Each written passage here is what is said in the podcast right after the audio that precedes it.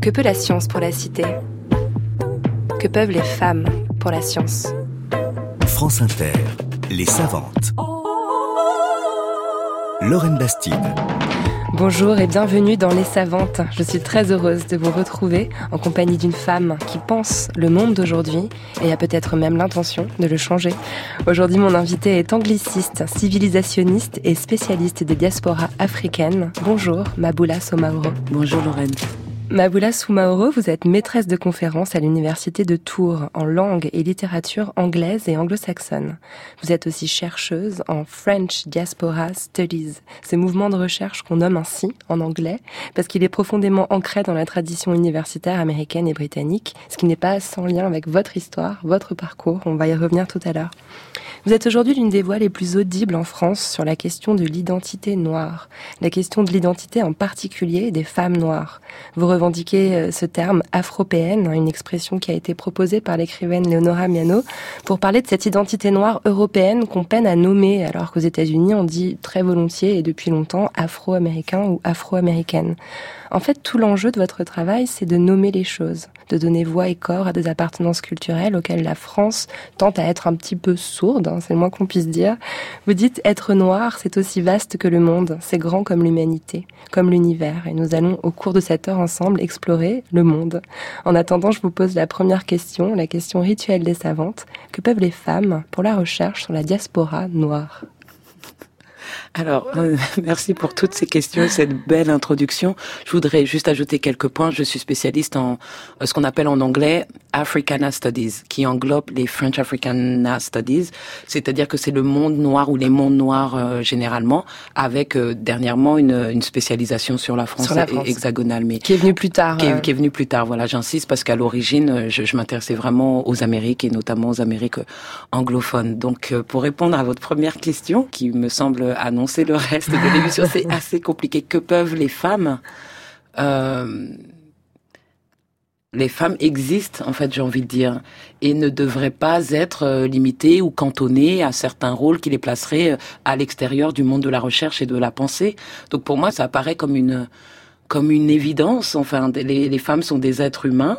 Euh, les êtres humains sont censés être dotés de raison, et les femmes ont une capacité euh, de raison, ont un accès à la rationalité qui est, euh, c'est malheureux même de devoir le, le répéter aujourd'hui en 2019, égale à celle des hommes. Et euh, égal ne veut pas dire identique, similaire. Peut-être qu'il y a des différences, peut-être qu'il n'y en a pas, mais en tout cas, que peuvent les femmes, les femmes peuvent ce qu'elles ont toujours fait, exister, penser, travailler.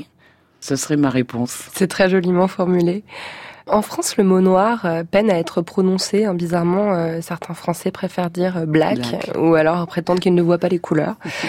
mais peu à peu, dans les institutions culturelles, ce mot commence à apparaître. Et il y a par exemple cette exposition événement, le modèle noir de Géricault à Matisse, qui vient de s'achever au musée d'Orsay. Est-ce que vous l'avez vu et qu'en avez-vous pensé? Alors oui, je l'ai vue et je l'ai vue en deux temps. Je l'ai vue une première fois à New York au mois de novembre dernier, puisque elle était exposée à, sur le campus de l'université de Columbia à New York et je, je m'y trouvais à ce moment-là.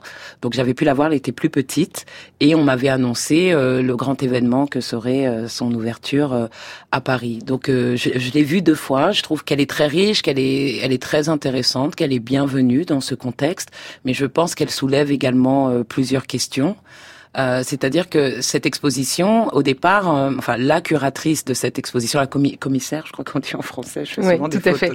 Un petit anglicisme, hein, c'est pas étonnant d'une angliciste. Donc la commissaire de cette exposition à l'origine s'appelle Denise Morel et j'ai eu l'occasion de rencontrer Denise Morel il y a dix ans exactement, lorsque j'enseignais euh, à Columbia, puisque j'ai été son professeur. J'enseignais alors un séminaire qui s'appelait Black European Studies et, et Denise Morel faisait partie de ce séminaire et elle était déjà en train de, travailler sur sa thèse de doctorat en histoire de l'art. Et donc cette exposition est son travail doctoral. Et euh, elle a hum, même publié un ouvrage qui s'appelle tiré de sa thèse de doctorat qui s'appelle Posing Modernity. Et c'est de cet ouvrage et de cette thèse doctorale qu'est née l'exposition Posing Modernity.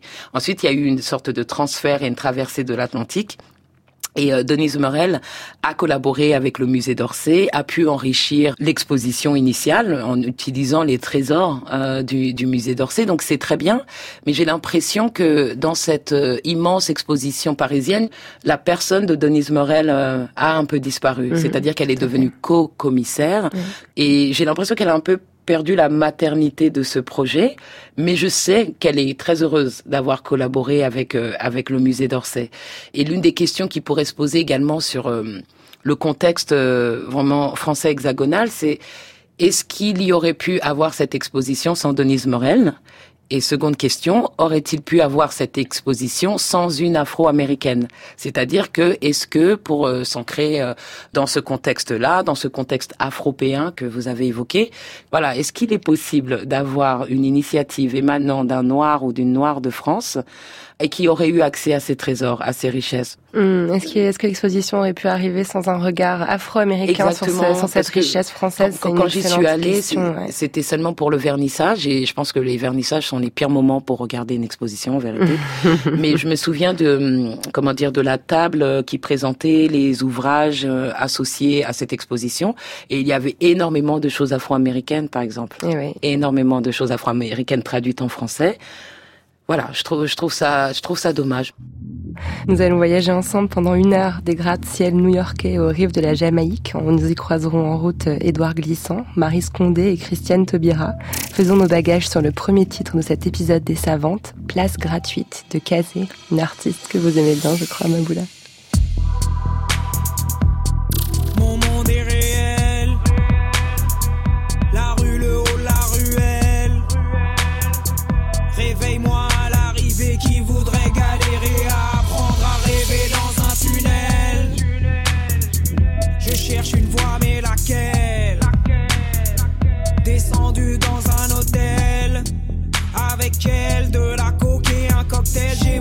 Échappé, mais ma tour a trop l'instinct maternel.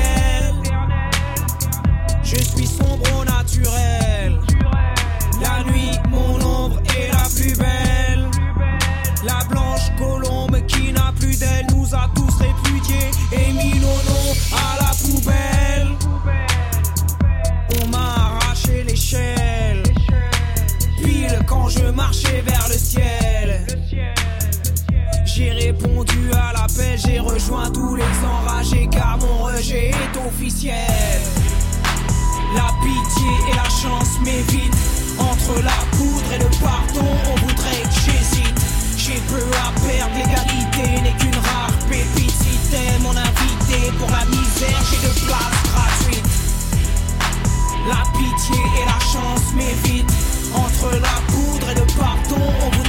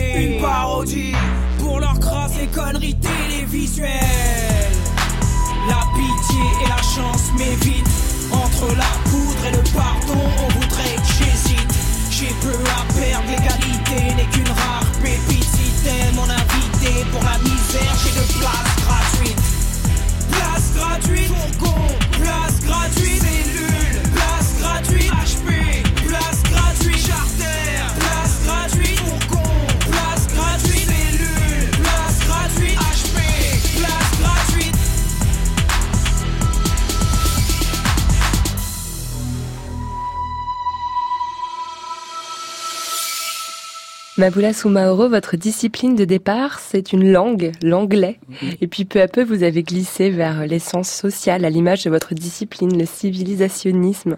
Mais commençons par le commencement. L'anglais, c'est votre matière de départ. Comment va l'anglais dans l'université française? Euh, L'anglais se porte bien, j'imagine, au sein de l'université française, puisque les départements d'anglais sont je pense, existe principalement pour former des futurs profs d'anglais destinés à l'enseignement dans le secondaire. Les départements d'anglais forment aussi des, des, chercheurs, mais c'est quand même une, une minorité, euh, ceux qui obtiendront un doctorat, ceux qui obtiendront un poste au sein de l'université. Voilà, mais je pense que le gros du travail euh, est vraiment... Euh, euh, la formation des professeurs de langue, ce qui, moi, personnellement, a fini par me poser problème. Voilà, mais c'est là que je voulais en venir. Qu'est-ce qu'on fait quand on se dirige vers des études d'anglais, quand on aime cette langue, sa littérature et sa culture et qu'on ne veut pas devenir prof? Ça, n'a rien d'évident en France, j'ai l'impression. C'était une question qui m'était adressée personnellement ou c'était un on euh, Je sais que c'est quelque chose que vous avez vécu vous oui, voilà. et j'imagine que certains autres étudiants alors, ou étudiantes. Dans, dans, mon cas, c'était euh, ça a été progressif parce qu'au départ, je voulais vraiment maîtriser et acquérir cette langue. Donc c'est seulement au fil des années que je me suis aperçu que je ne voulais pas devenir, euh, euh, à mes yeux, uniquement prof d'anglais en collège ou lycée, puisque c'était vraiment l'enseignement de la langue elle-même, avec quelques éléments culturels ou civilisationnels. Mais, mais le, le gros du travail, c'est la langue. Donc en fait, peut-être un peu ingrate, une fois que j'ai... Euh, maîtriser cette langue, bah, elle est devenue un outil et j'ai voulu en faire autre chose. Donc, euh, je me suis plus intéressée à, l'histoire, aux cultures et, et c'est ça qui m'a fait prendre conscience qu'en fait, je voulais euh, devenir euh, maîtresse de conférences et voilà pour enseigner cette histoire, ces cultures, cette civilisation ou ces civilisations plutôt que, je sais pas moi, la maîtrise des verbes irréguliers, les verbes irréguliers qui sont importants. Il faut les connaître. Il faut, les, apprendre par cœur. Il n'y a pas le choix. Il n'y a pas d'autre alternative. connu. Alors grâce à vous, j'ai découvert en fait une branche de l'anglicisme qui s'appelle donc le civilisationnisme, qui s'est développé après 68, qui mêle à la fois la littérature mais aussi l'histoire, la sociologie, une discipline qui repose sur cette notion d'interdisciplinarité qui était très présente en France dans les années 70.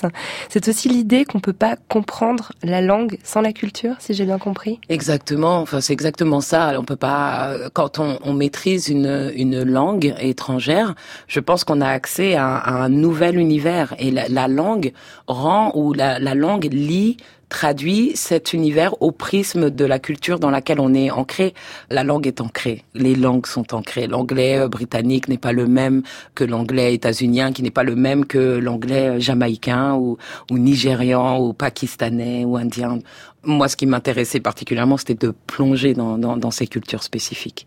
Et pourtant, ça n'a rien d'évident apparemment en France, ou même vous avez dû faire un petit détour par les États-Unis pour découvrir qu'en fait, il y avait ce pan de votre discipline universitaire auquel vous n'aviez pas eu encore accès euh, quand vous étiez étudiante. Oui, parce que les, les, les, enseignements étaient assez cloisonnés, et, euh, et donc euh, moi, je me spécialisais en civilisation donc des États-Unis et de la Grande-Bretagne. Mais pour les États-Unis, voilà, quand on faisait les Afro-Américains, c'était les Afro-Américains, et on s'en tenait aux frontières euh, nationales. Et quand j'ai euh, effectué euh, ce, ce, grand détour, c'est un grand détour, et que je suis partie étudier, vivre aux États-Unis, bon, dans une ville comme New York, on voit bien qu'il n'y a pas que des Afro-Américains et que ça ne veut plus rien dire. Il n'y a pas que des Afro-Américains, il y a des Afro-Caribéens, il y a des Africains, il y a des, des Afropéens, puisque j'y étais moi-même, je n'étais pas la seule. Et ça, ça a rendu la ma vision des choses, je pense, euh, est de manière euh, heureuse, plus complexe. Les frontières du modèle de l'État-nation ne, ne valait plus rien et ça, ça, ça servait à rien de s'arrêter à, à, ça, te dire, euh, euh, je sais pas, on va parler de la Harlem Renaissance, euh, donc ce mouvement artistique et culturel euh, des années 20 et 30 aux États-Unis, enfin ce qu'on a appelé le nègre nouveau, le noir nouveau, cette première génération sortie de l'esclavage qui voulait s'émanciper de tous ces carcans et, et vraiment contribuer à sa propre définition. La Harlem Renaissance n'est absolument pas un, un, phénomène strictement afro-américain, même s'il y a eu grande migration, donc des, des Afro-Américains qui ont massivement quitté le Sud pour aller s'installer dans les grandes villes du Nord, dont à New York et Harlem, mais Chicago, Philadelphie, enfin voilà, Détroit il y avait aussi une, en parallèle une migration qui venait de la Caraïbe et aussi d'Amérique centrale, notamment avec le Panama, puisque ces Caribéens avaient déjà été au Panama pour travailler notamment sur le, canal ou sur des plantations euh, bananières, et ensuite se sont dirigés vers les États-Unis. Donc quand on pense à quelqu'un comme euh, Claude Mackay et son roman, euh, enfin incroyable Banjo, qui est traduit en français. Claude Mackay, il est, il est jamaïcain et ça, ça compte. Marcus Garvey, dans ces années-là, il est jamaïcain, ça compte. Donc voilà, c'est ce que ça m'a appris. Ça m'a ouvert euh, tout un, un, pan de tradition euh, intellectuelle et politique euh, dont je n'avais aucunement idée. Je me souviens avoir suivi un séminaire euh, donc dans mon université parisienne à l'époque où on avait évoqué Marcus Garvey, mais vraiment dans la lignée mm. afro-américaine. Et ensuite, c'est comme si je m'étais réveillée un matin en me disant mais euh, il n'est pas afro-américain. et d'ailleurs, les Afro-américains qui s'opposaient à lui à l'époque ont un moment, enfin certains, demandé à ce qu'il soit expulsé du, du, du pays parce qu'il embêtait l'ordre des choses et la manière traditionnelle de s'organiser. Et là, c'est vraiment comme un cas de, xénophobie, mais il y a eu la campagne euh, Garvey Must Go, et c'était des Afro-Américains qui disaient ce Jamaïcain n'est pas de chez nous, donc euh, il ne faut pas l'écouter. La mère de Malcolm X euh, est d'origine antillaise, je ne me souviens plus de quelle île exactement, une petite île des Antilles, mais c'est de là qu'elle vient. Donc il y a ces ramifications. Stockley Carmichael, qui est devenu Kwame Touré, qui a inspiré les Black Panthers, qui était un militant à la période des droits civiques, et d'origine trinidadienne. Donc voilà. Ce qui est passionnant vous écoutant parler de cette période des années 20-30, qui est la période de votre thèse, d'ailleurs on y reviendra tout à l'heure, que vous connaissez euh, par cœur, mm. on se rend compte que finalement votre savoir euh, va de l'histoire à la géographie, en passant par la science politique, la littérature. Vous avez réussi à mentionner tous ces champs-là en, en, quelques minutes. Et je me demande si cette interdisciplinarité, cette correspondance n'est pas plus possible aux États-Unis qu'en France, où finalement les, disciplines sont plus cloisonnées. On a du mal à faire se tendre la main entre la littérature et la politique, par exemple. Effectivement, je, trouve les, les, départements et les disciplines trop cloisonnés, et il est temps de les décloisonner. Et c'est vrai qu'aux États-Unis, ce décloisonnement a été réalisé euh, auparavant, mais je pense que ce décloisonnement est aussi euh, imputable aux populations qu'on étudie. Si on parle de diaspora, ben, on parle d'éclatement et de dispersion et donc ces frontières-là, et même les frontières politiques, n'ont pas de sens n'ont pas de sens. C'est fondamental à la discipline elle-même. On peut pas euh, euh, étudier la diaspora noire africaine en se limitant à un seul pays, puisque ce pays, euh, prenons l'exemple du Brésil par exemple, le Brésil est le pays des Amériques qui a reçu le plus grand nombre d'esclaves dans le cadre de la traite négrière. 47% d'entre eux sont arrivés au Brésil. Le Brésil est le pays le plus africain en dehors de l'Afrique. Donc une fois qu'on est au Brésil, on pourrait se dire ben on est en Amérique latine, on est dans les Amériques, mais une fois qu'on est au Brésil, on est au Bénin, on est au Nigeria, on est de fait vous voyez ce que je veux dire? De fait. fait ouais. Voilà, c'est le point de départ. Donc on ne pourra pas se dire c'est strictement brésilien. Non, le Brésil a été fabriqué et fabriqué récemment en plus.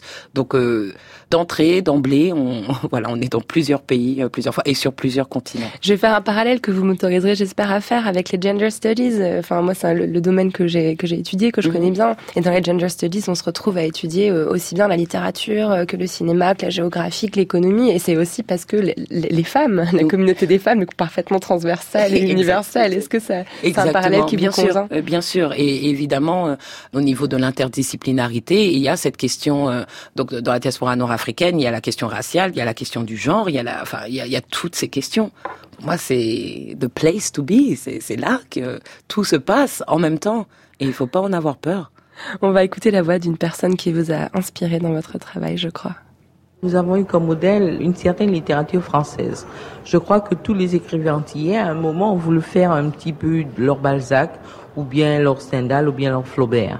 Puis ils se sont rendus compte que c'était un moule qui était peut-être un peu rigide et pour lequel il n'était pas exactement fait. Alors on a cherché quel est le modèle qui nous permettra de faire du roman plus personnel. Et je crois que nous avons trouvé euh, d'une façon ou d'une autre le modèle du conte. Ça veut dire un récit euh, narratif qui a beaucoup de chansons, qui a beaucoup de, de répétitions, qui a beaucoup d'allers-retours, qui avance sans avancer, qui recule des fois quand c'est nécessaire, qui répète aussi les mêmes choses. Et que finalement, Tituba, c'est un peu une ébauche de ce que je voudrais faire comme structure désormais, un roman qui n'est pas bâti par chapitre, euh, c'est-à-dire qui est bâti par chapitre, mais enfin les chapitres peuvent euh, se répéter, euh, comme je l'ai dit, et très lâche, une structure très très un peu floue, un peu lâche. C'était Marie Scondé qui en 1987 parlait de son roman Moi, Tituba, sorcière noire de Salem. Qu'a-t-elle à voir avec votre champ d'études?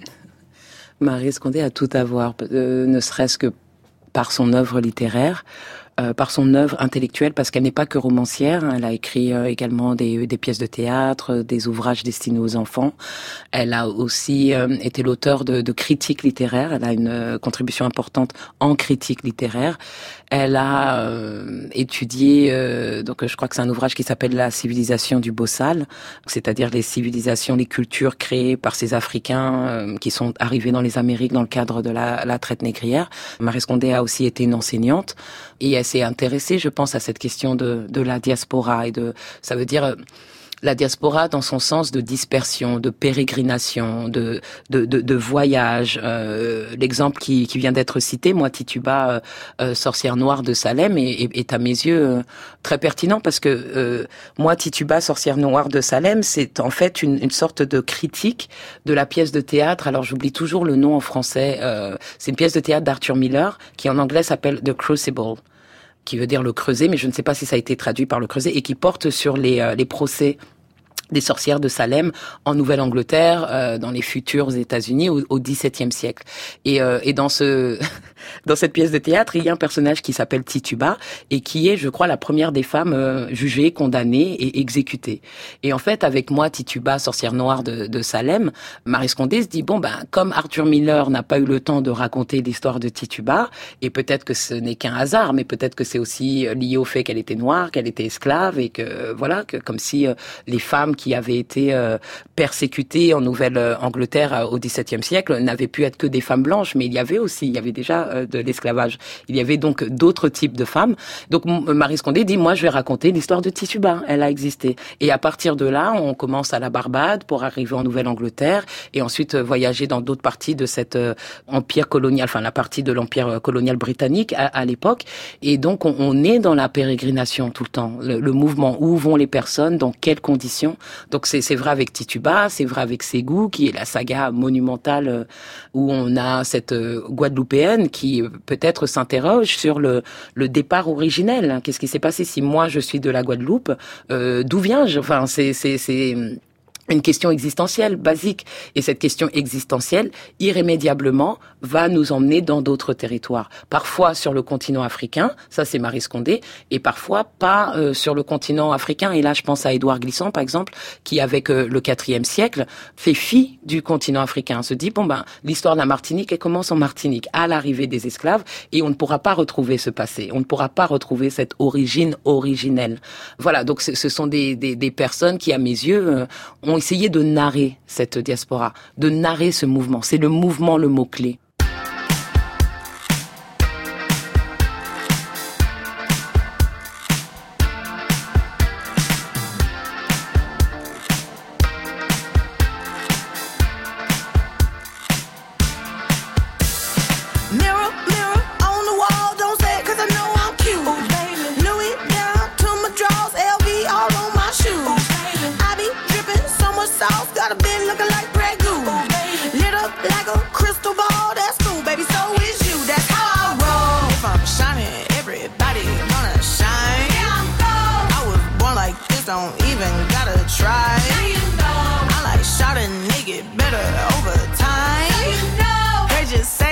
got a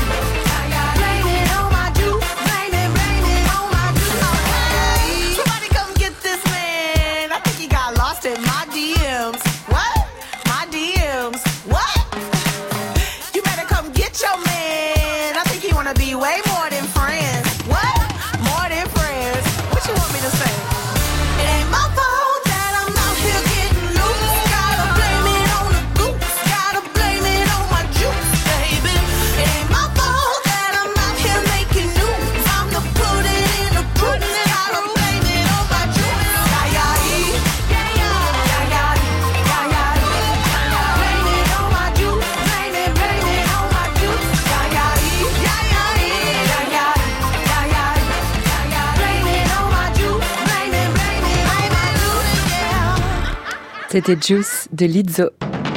Lorraine Bastide. Les savantes. Sur France Inter. Maboula Soumaoro, vous avez grandi en banlieue parisienne, au Kremlin-Bicêtre, dans le Val-de-Marne. Vous faites partie d'une grande fratrie au sein de laquelle tout le monde a fait des études. Est-ce que ça faisait partie des valeurs qui vous ont été transmises, l'émancipation par l'école? Oui, oui, l'école c'était important. Enfin, c'était notre travail, notre devoir, notre. Euh, donc euh, tout le monde était encouragé, filles et garçons. Il fallait le baccalauréat minimum, faire des études.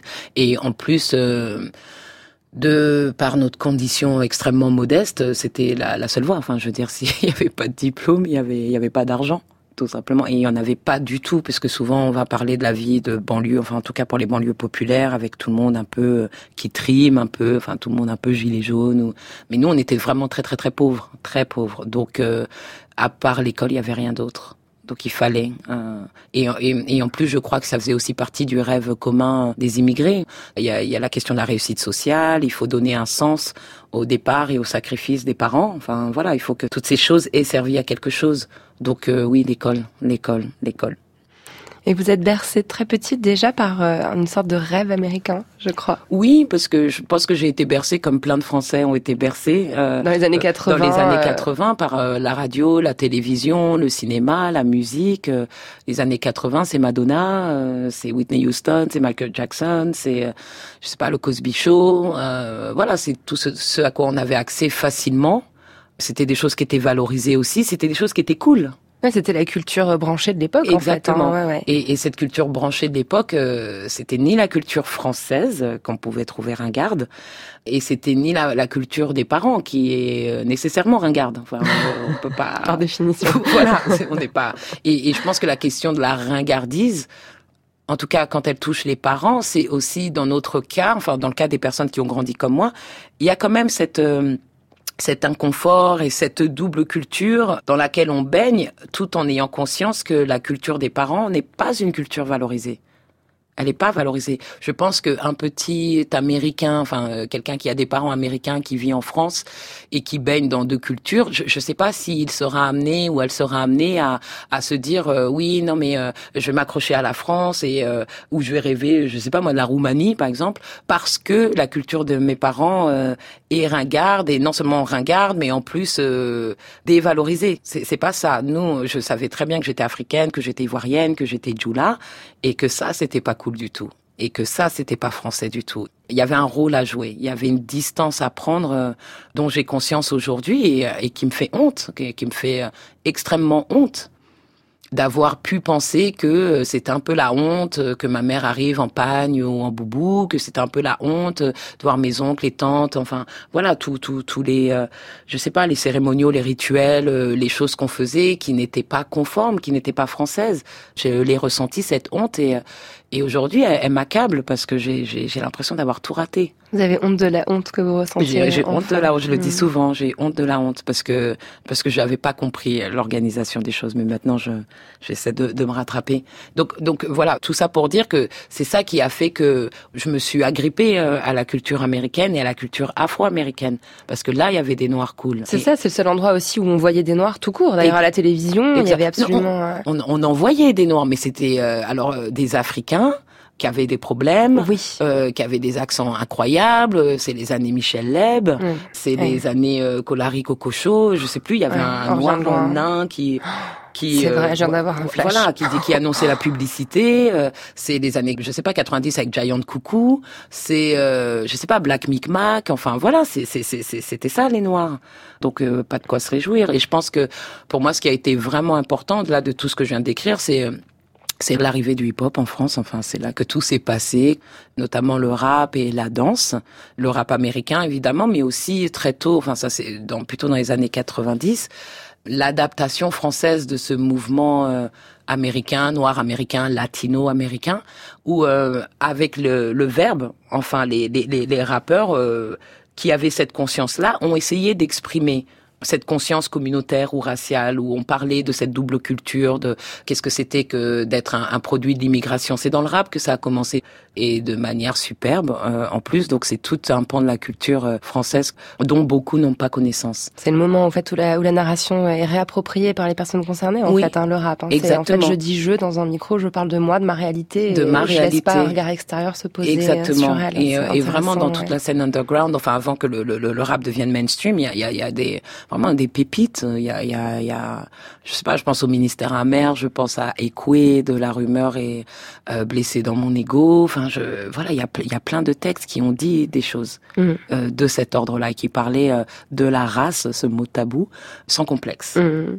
Alors, tout armé de votre passion pour les États-Unis et pour le hip-hop, donc vous vous lancez dans des études d'anglais, vous entrez euh, à Paris 12, donc Paris-Est, Créteil, et vous rencontrez une professeure, Judith Ezekiel, Oui. qui vous donne le déclic sur les questions féministes. Vous vous rappelez de ce moment où vous comprenez que par l'anglais, vous allez pouvoir accéder à une réflexion sur le genre et sur la race, ce mot tabou, comme vous l'avez dit? Alors Judith Ezekiel, qui a été très importante pour moi, euh, oui, c'est elle qui a très tôt, en tout cas, tenté de me convertir à cette question du, du genre euh, et cette question féministe en me disant tu es intéressé par la race mais il n'y a pas que la race. Mais moi à cette époque je croyais qu'il fallait choisir.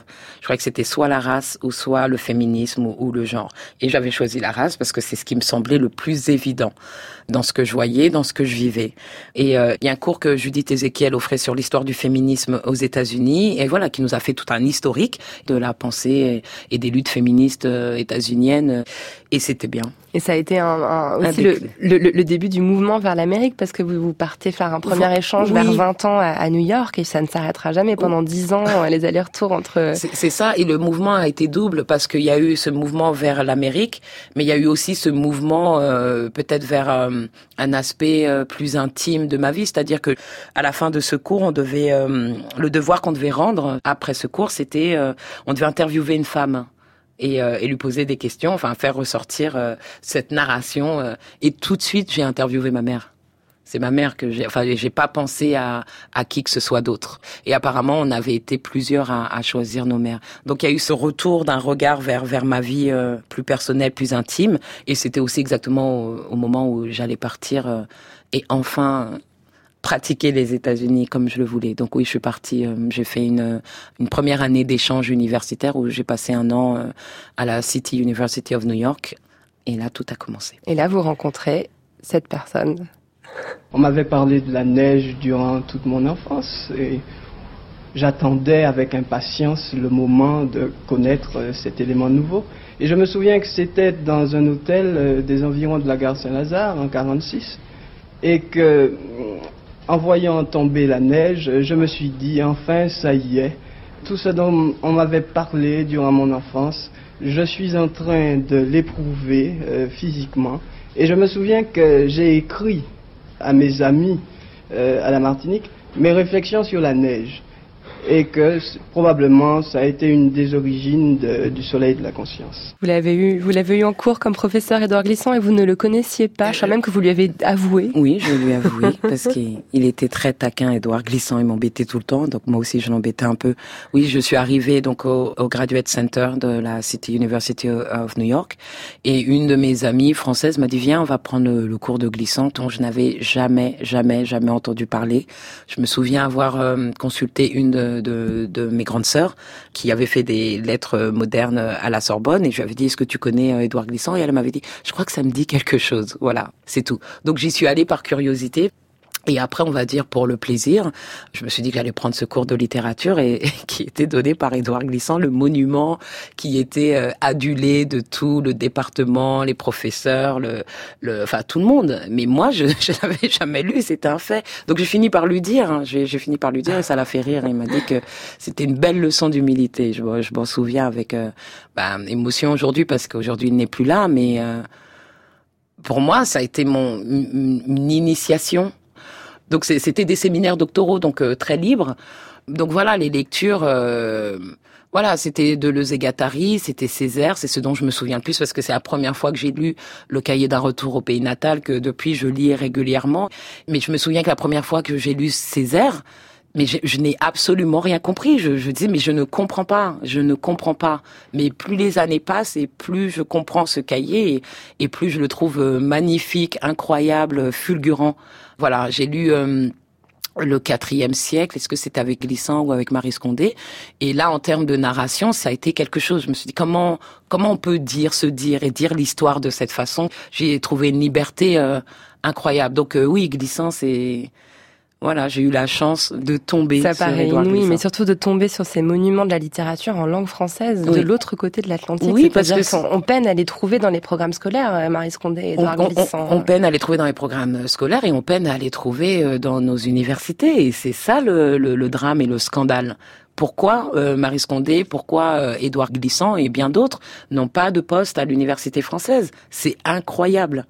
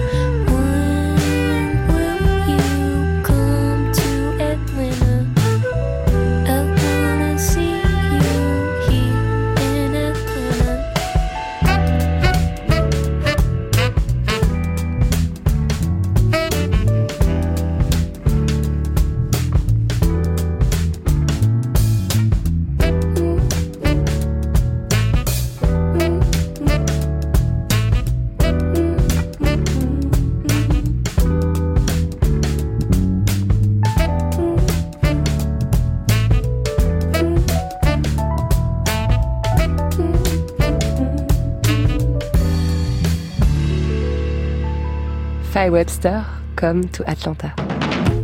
Les savantes sur France Inter. Maboula Soumaoro, il nous faudrait deux heures pour parler avec vous. J'avais envie qu'on parle longuement de votre thèse dont le sujet, je me suis plongée dedans, m'a passionné. s'appelle La couleur de Dieu, regard croisé sur la nation d'islam et rastafarisme 1930-1950. Elle est en ligne. je recommande à ceux qui s'intéressent à cette thématique d'aller là, ne serait-ce que lire l'introduction qui est très éclairante, ce que j'ai fait hier soir. Mais moi, ce que je veux voir avec vous, c'est ce rôle que vous avez endossé, peut-être d'ailleurs dans le sillage d'Édouard Glissant ou de Césaire, de devenir une voix médiatique, de porter votre savoir sur les plateaux de télévision, dans les émissions de radio, dans la presse. Est-ce que vous vous considérez aujourd'hui comme une intellectuelle? Je ne sais pas, enfin, une intellectuelle au sens littéral, est-ce que je pense? Oui, je, pense, et c'est mon métier, je suis même payée pour, donc euh, j'accepterai euh, le terme, mais je ne me lève pas le matin en me disant, je, en tant qu'intellectuelle, je suis une intellectuelle. Après, il y a cette tradition française, voilà, dans le sillage de Sartre. Bah, voilà, c'est vrai, mais, je préfère, je préfère le terme intellectuelle que militante. Donc, euh, quitte à choisir. Qui est un terme qu'on vous renvoie souvent aussi. On me renvoie très très souvent. Donc, oui, je, oui, je suis une intellectuelle. Je, je, je, je lis, je réfléchis, j'écris. Je, donc. Et vous avez vocation à intervenir dans le débat politique en tant que tel? Alors, ça, ça c'était pas de mon fait à l'origine. Quand je suis rentrée des États-Unis ou quand je m'apprêtais à rentrer des États-Unis, j'ai rencontré toute une série de personnes, euh, donc euh, françaises, qui m'ont dit, qui m'ont poussé, qui m'ont encouragé à prendre la parole en me disant euh, ton parcours, ce que tu fais, enfin, il faut que tu dises quelque chose. Et mais moi, je pense que j'ai pendant longtemps j'étais geek. En fait, euh, je suis geek, c'est-à-dire que moi, je faisais mes études, je, je faisais ce que j'avais à faire et c'était euh, mon truc à moi. Mais ensuite, je pense que ces amis-là m'ont fait prendre conscience de la dimension politique de cette trajectoire individuelle, mais qui pouvait faire écho dans, dans, dans notre France d'aujourd'hui. Donc j'ai fini par parler puisque je parlais déjà dans, dans différents espaces et pour moi, euh, les médias, en tout cas les médias mainstream, euh, c'est un espace comme un autre. Donc euh, si je parle en salle de cours, si je parle dans des prisons, si je parle à des jeunes étudiants ou à des collégiens, des lycéens ou même des primaires, je peux parler à la télé, ça ne change absolument rien. Mais par contre, j'ai conscience, comme je l'ai dit, de cette dimension politique. Donc une fois qu'on a accès à cette parole publique, qui est rare, qui répond à certains codes, qui est censé euh, mettre en avant une certaine légitimité. Bien sûr que je sais très bien que je suis la femme noire à l'Ox, d'origine africaine, enfin, et, tout ce que ça charrie. Donc maintenant, je comprends et j'accepte le fait qu'il euh, demeure important en France aujourd'hui d'être une femme noire à l'Ox qui vient à la télé, à la radio et, et dans des espaces où on n'a pas l'habitude de nous voir. Mhm. Voilà, Je pense important. que votre, votre, lecture aussi, elle est essentielle euh, pour euh, pour certains mouvements politiques. Je pense par exemple à l'afroféminisme. Oui. Vous avez pris, alors je vais mettre des, des guillemets, la défense du collectif Moissy, oui. qui vient d'ailleurs d'organiser son deuxième festival, le festival Nyan Sapo, qui s'est déroulé ce week-end à Paris. Euh, la première édition avait suscité de grandes polémiques sur laquelle je suis revenue souvent dans les savantes, donc on va essayer de mettre ça entre parenthèses. Mais il me semble que la recherche universitaire, la réflexion euh, théorique est nécessaire parfois pour euh, pour je sais pas dédramatiser oui. ce genre de débat en fait. De, ce genre de débat stérile est tellement ridicule et qui font preuve d'une je sais pas d'un manque de culture et d'un manque euh, ne serait-ce que d'empathie ou de gentillesse. Enfin je je sais pas oui, si c'est juste on pas sympa en fait. C on pourrait dire que c'est pas sympa, mais évidemment c'est extrêmement politique. La question de dénoncer le festival Nyansapo de 2017 en disant que c'est de la ségrégation, c'est vraiment une insulte. Parce euh, qu'il est réservé aux femmes noires, parce que des voilà, ateliers et sont la réservés aux femmes noires. Et, et, voilà que cela relève de la ségrégation. Déjà, c'est une insulte à l'histoire des personnes qui ont subi des systèmes de ségrégation, que ce soit aux États-Unis ou en Afrique du Sud. Enfin, il y a quelque chose de très très indécent à utiliser euh, ce terme. Et ensuite, à mon avis, ces critiques euh, pointent vraiment vers euh, vers la, dimension politique de l'initiative. C'est-à-dire que des femmes noires, en l'occurrence des femmes noires, qui se réunissent entre elles en France, ça existe tous les jours partout la, question, c'était de le dire publiquement. Ça m'a fait penser à la, à la controverse qu'il y avait eu il y a quelques années autour de la première élection de Miss Black France. Vous vous souvenez mm -hmm. Miss Black France, on avait dit mais qu'est-ce que c'est Mais euh, comment ça Miss Black France Et euh, il y a le concours de Miss France. Bon, le concours de Miss France, quand on n'est pas blanche, on sait qu'on a très peu de chances de le gagner. On le sait, c'est un fait. On n'a qu'à compter si on veut se mettre à compter, mais on le sait. Donc si des femmes ont décidé qu'elles avaient plus de chances d'être jugées euh, de manière, euh, je sais pas, plus égalitaire. En laissant de côté le fait que ce concours était euh, organisé par un homme blanc. Ça, ça a été complètement euh, euh, laissé de côté. Mais pour moi, l'hypocrisie aussi était liée au fait que des concours de Miss Mali, Miss Sénégal, Miss Madagascar se tiennent en France tous les ans. Donc encore une fois, c'est le, le, fait de dire Miss Black France. Quand on reste au Mali, à Madagascar, aux Comores ou je sais pas au Cameroun, là, ça pose pas de problème. Mais quand on associe Noir et France, là, ça semble poser problème. Donc Nyan Sapo a été attaqué pour des raisons euh, vraiment ridicules. Et on m'a demandé, en fait, euh, c'est Libération qui m'a demandé d'écrire quelque chose. À cette époque, j'étais à l'étranger. Et donc, j'ai écrit ce texte de loin. Cette tribune qui est, qui, qui est vraiment limpide, euh, que je recommande vraiment à mm. tout le monde d'aller lire, et dans laquelle vous introduisez ce concept important, celui de charge raciale. oui, parce qu'à l'époque, c'était à la mode de parler de, charge mentale, de la charge mentale. Et comme on est un peu plus à même d'accepter, comment dire, toute la théorie féministe ou tout ce qui est gender studies en France, je me suis dit, bon, bah, je vais essayer d'utiliser quelque chose qui peut vous être familier, compréhensible, pour vous amener vers un terrain euh, qui vous semble complètement démoniaque et incroyable et qui va causer la perte de la France. Donc la charge raciale, c'est le fait de donner, de responsabiliser ou de donner une trop forte responsabilité précisément aux personnes qui sont déjà rendues vulnérables. C'est-à-dire que dès qu'on parle de racisme, on a l'impression que c'est aux personnes défavorablement racialisées de résoudre la situation. Ça fait beaucoup. Surtout pas heurter les personnes en face. Ne pas les euh, heurter, ne pas, comment dire, maintenir leur confort. Il faut pas que ça fasse mal, il faut pas que je me sente mal, il faut pas que... Et nous, que vivons-nous au quotidien? Et pourquoi devrais-je porter cette responsabilité? Pourquoi devrais-je porter cette charge pour que ce système ou pour que ces personnes continuent à évoluer évoluer euh, de manière euh, aisée. Ça sera pas aisé. Si on veut régler ces questions, il faut vraiment accepter que ça ne sera pas aisé. Il va falloir discuter et ça sera dur. Il va falloir se dire des vérités. Il va falloir arrêter la mauvaise foi. Et si on veut aller de l'avant, il faudra dépasser tout ça. Mais pour dépasser tout ça, il faut s'y arrêter un moment. Et ça, ça sera pas facile.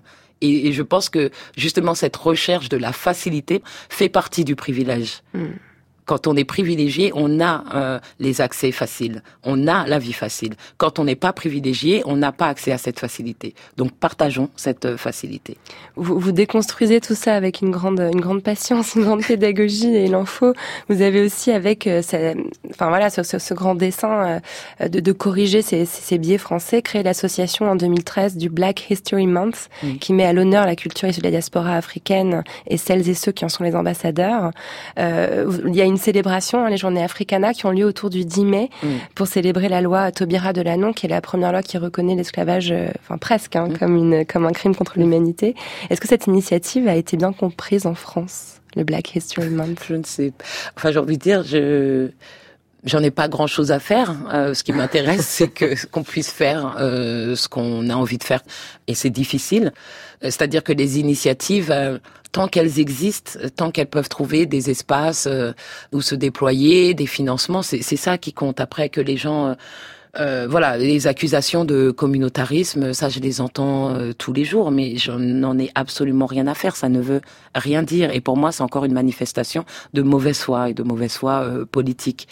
mettre à l'honneur des cultures dont on entend rarement parler. Je, pour moi, c'est, enfin, c'est juste de la logique. Si on n'a pas remarqué qu'on entendait moins parler de cette culture-là, de ces cultures-là qui m'intéressent, tout comme on entend moins parler des cultures asiatiques, des cultures roms, euh, des cultures, euh, je sais pas moi, même même de Scandinavie. Si on n'a pas remarqué, je, je, ne sais pas quoi dire en fait. Je n'ai je n'ai rien à dire. Vous venez compenser une absence. C'est tout, Et, et, des choses qui m'intéressent, qui nous intéressent, qui nous passionnent et qui nous semblent importantes. Et encore une fois, je n'ai, je ne suis pas naïve j'ai aussi conscience de la dimension politique de, de la mise en œuvre de, de ces initiatives et, et je l'assume. Mais tout est politique. Radio France est politique. Enfin, vous, vous voyez?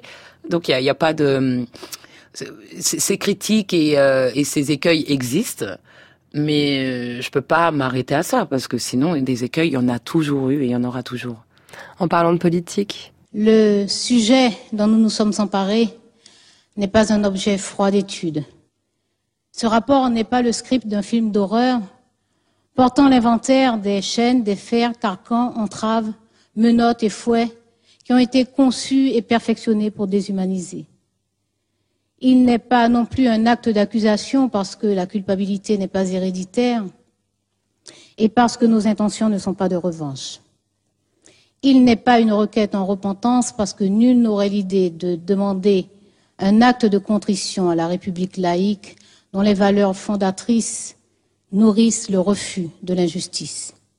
Il n'est pas un exercice cathartique parce que les arrachements intimes nous imposent de tenaces pudeurs. Il n'est pas non plus une profession de foi parce que nous avons encore à ciseler notre cri de foule.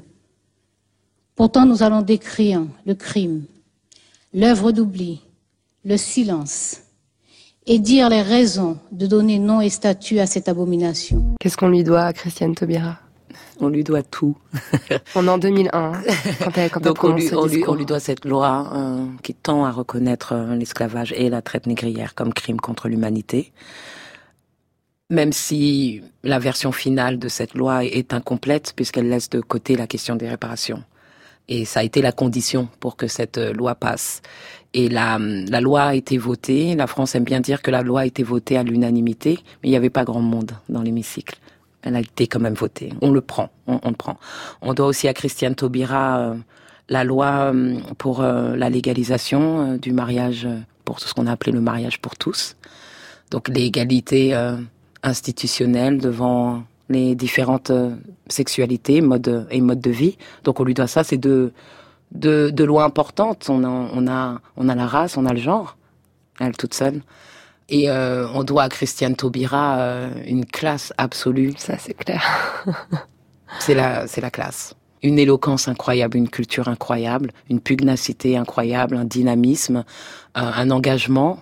C'est un modèle de, de, de, de femmes et de femmes visibles dans cet espace public qui est si limité. Donc, euh, en termes de représentation, on n'a on pas, on n'a pas énormément de choix. Donc, quand on a quelqu'un comme ça, on, on, on- on respecte. Et ça ne veut pas dire que, quand je parle de Christiane Taubira, que je suis, je suis d'accord avec euh, toutes ses positions euh, politiques. C'est pas ça. Mais en termes de symbolique, c'est un peu comme Barack Obama. Barack Obama, je ne suis pas en accord avec euh, toutes les politiques qu'il a menées au cours de ses mandats. Mais il était tellement classe. Oh, la classe. Voilà, c'est on, on prend on prendra ça. J'ai pas, je veux dire, euh, je suis trop cynique pour croire en en quelques présidents de n'importe quel pays. C'est c'est pas ça la question. Mais quand même, il y a une excellence qui ne peut être euh, que respectée et qui est à la fois euh, injuste parce qu'on a l'impression que hum, si on doit être noir, il faut être noir comme ça. Et pourquoi ne pas avoir euh, des noirs nuls?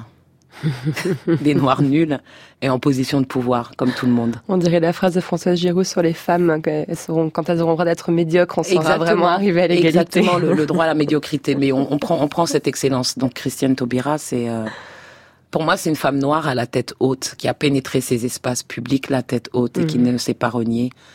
Voilà, qui vient de la Guyane, ce territoire d'outre-mer, enfin la Guyane, le bagne de Guyane, l'esclavage euh, euh, en, en Guyane. Enfin voilà, c'est ces personnes issues des marges et des périphéries qui ont quelque chose de tellement puissant à apporter à la France. C'est une richesse, euh, c'est une superstar, euh, Christiane Taubira. On a hâte qu'elle revienne, elle nous manque. Vous travaillez aujourd'hui à l'écriture d'un livre qui doit paraître euh, fin 2019 aux éditions La Découverte. Voilà, si tout va bien avec les livres. Bon. Euh, ça s'appelle Le Triangle et l'Hexagone. C'est un livre qui va être euh, à la fois des mémoires, mais aussi une recherche universitaire. Est-ce que là encore, l'enjeu, c'est la réappropriation de la narration? C'est exactement ça, je pense, Lorraine. Le... En fait, avec euh, le triangle et l'hexagone, je me suis juste retrouvée à un moment professionnel, un moment de ma carrière où il m'était devenu impossible d'écrire un ouvrage technique, scientifique, euh, académique, euh, dans les règles. C'est-à-dire que je pense que pendant longtemps, j'ai essayé d'acquérir tous ces outils méthodologiques et que c'était un peu le Graal, c'était le défi. Est-ce que je vais y arriver? Est-ce que je vais pas y arriver? Est-ce que je sais faire ci? Analyser, rechercher, euh, voilà. Et en fait, maintenant, c'est plus possible, puisque maintenant, je suis ancrée en France, alors que j'ai longtemps été euh, entre deux. Et il m'est apparu comme important, comme primordial de, de me dire en, France et en français, et de me dire euh, noir euh, à ma façon, et peut-être à la façon des gens qui s'y reconnaîtront, mais de, de parler de cette expérience en relation avec ma formation universitaire, c'est-à-dire avec cette connaissance de l'histoire et des cultures euh, issues de cette diaspora. Mais la question de départ était, voilà, je, je, je constitue mon objet d'étude et je ne peux pas faire semblant, je ne peux pas faire comme si je n'étais pas dans cette histoire. et on ne peut pas faire comme si on peut pas me regarder en me disant je ne fais pas partie de cette histoire puisque de toute façon ça m'avait déjà coûté. C'est-à-dire qu'il y a eu des suspicions de euh, vous n'êtes pas assez objective euh, vous n'avez pas de distance critique il a fallu que je me batte pour ce sujet de thèse. Il n'a pas été accepté à Paris. C'est comme ça que je suis allée à, euh, à Tours. Donc euh, ces, ces batailles elles ont déjà eu lieu il y a 20 ans. Donc maintenant encore une fois peut-être pour revenir à cette euh, défense à cette tribune pour euh, Nyan Sapo c'est bas les masques. Voilà. Moi je vais me dévoiler. Moi je vais me situer et voyons si vous pouvez en faire de même. Moi, je sais exactement où je me situe. J'ai quelques intuitions sur les endroits où vous, en face, vous vous situez, mais vous ne le dites pas. Vous ne le dites pas, pourtant, votre positionnement impacte ma vie, impacte ma recherche, impacte mes questionnements, et parlons-en. Donc moi, je, je fais tomber le masque. Et d'ailleurs, il n'y en a jamais eu. Il n'y a jamais eu de possibilité de masque. C'est un privilège qui ne m'était pas accessible parce qu'il y a mon corps. Y a mon corps. Je suis une femme noire et qu'on ne vienne pas me dire que ça ne se voit pas. C'est pas vrai. Donc moi, quand j'arrive, mon corps parle.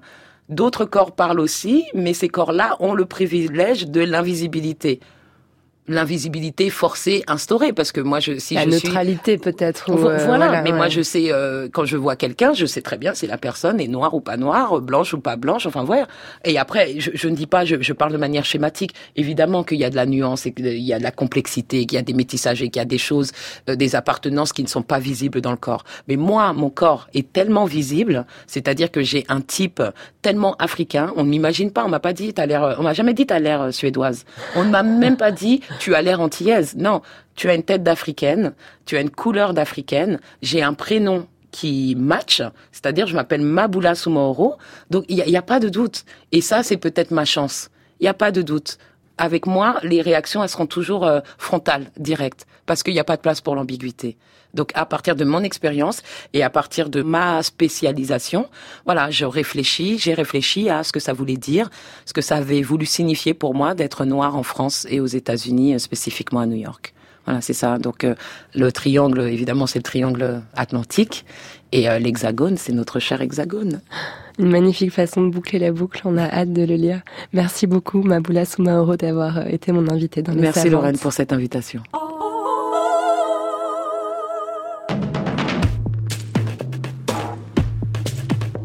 Toutes les informations concernant l'émission sont à retrouver sur le site franceinter.fr. Vous pouvez y réécouter l'émission en ligne et bien sûr la podcaster avec votre application préférée. Cette émission a été réalisée par Coy Nguyen, préparée par Perrine Malinge, avec aujourd'hui à la technique Nicolas Delmas et à la programmation musicale Jean-Baptiste Audibert. Merci beaucoup d'avoir accompagné ce rendez-vous des savantes. À dimanche prochain avec la mathématicienne Claire Voisin.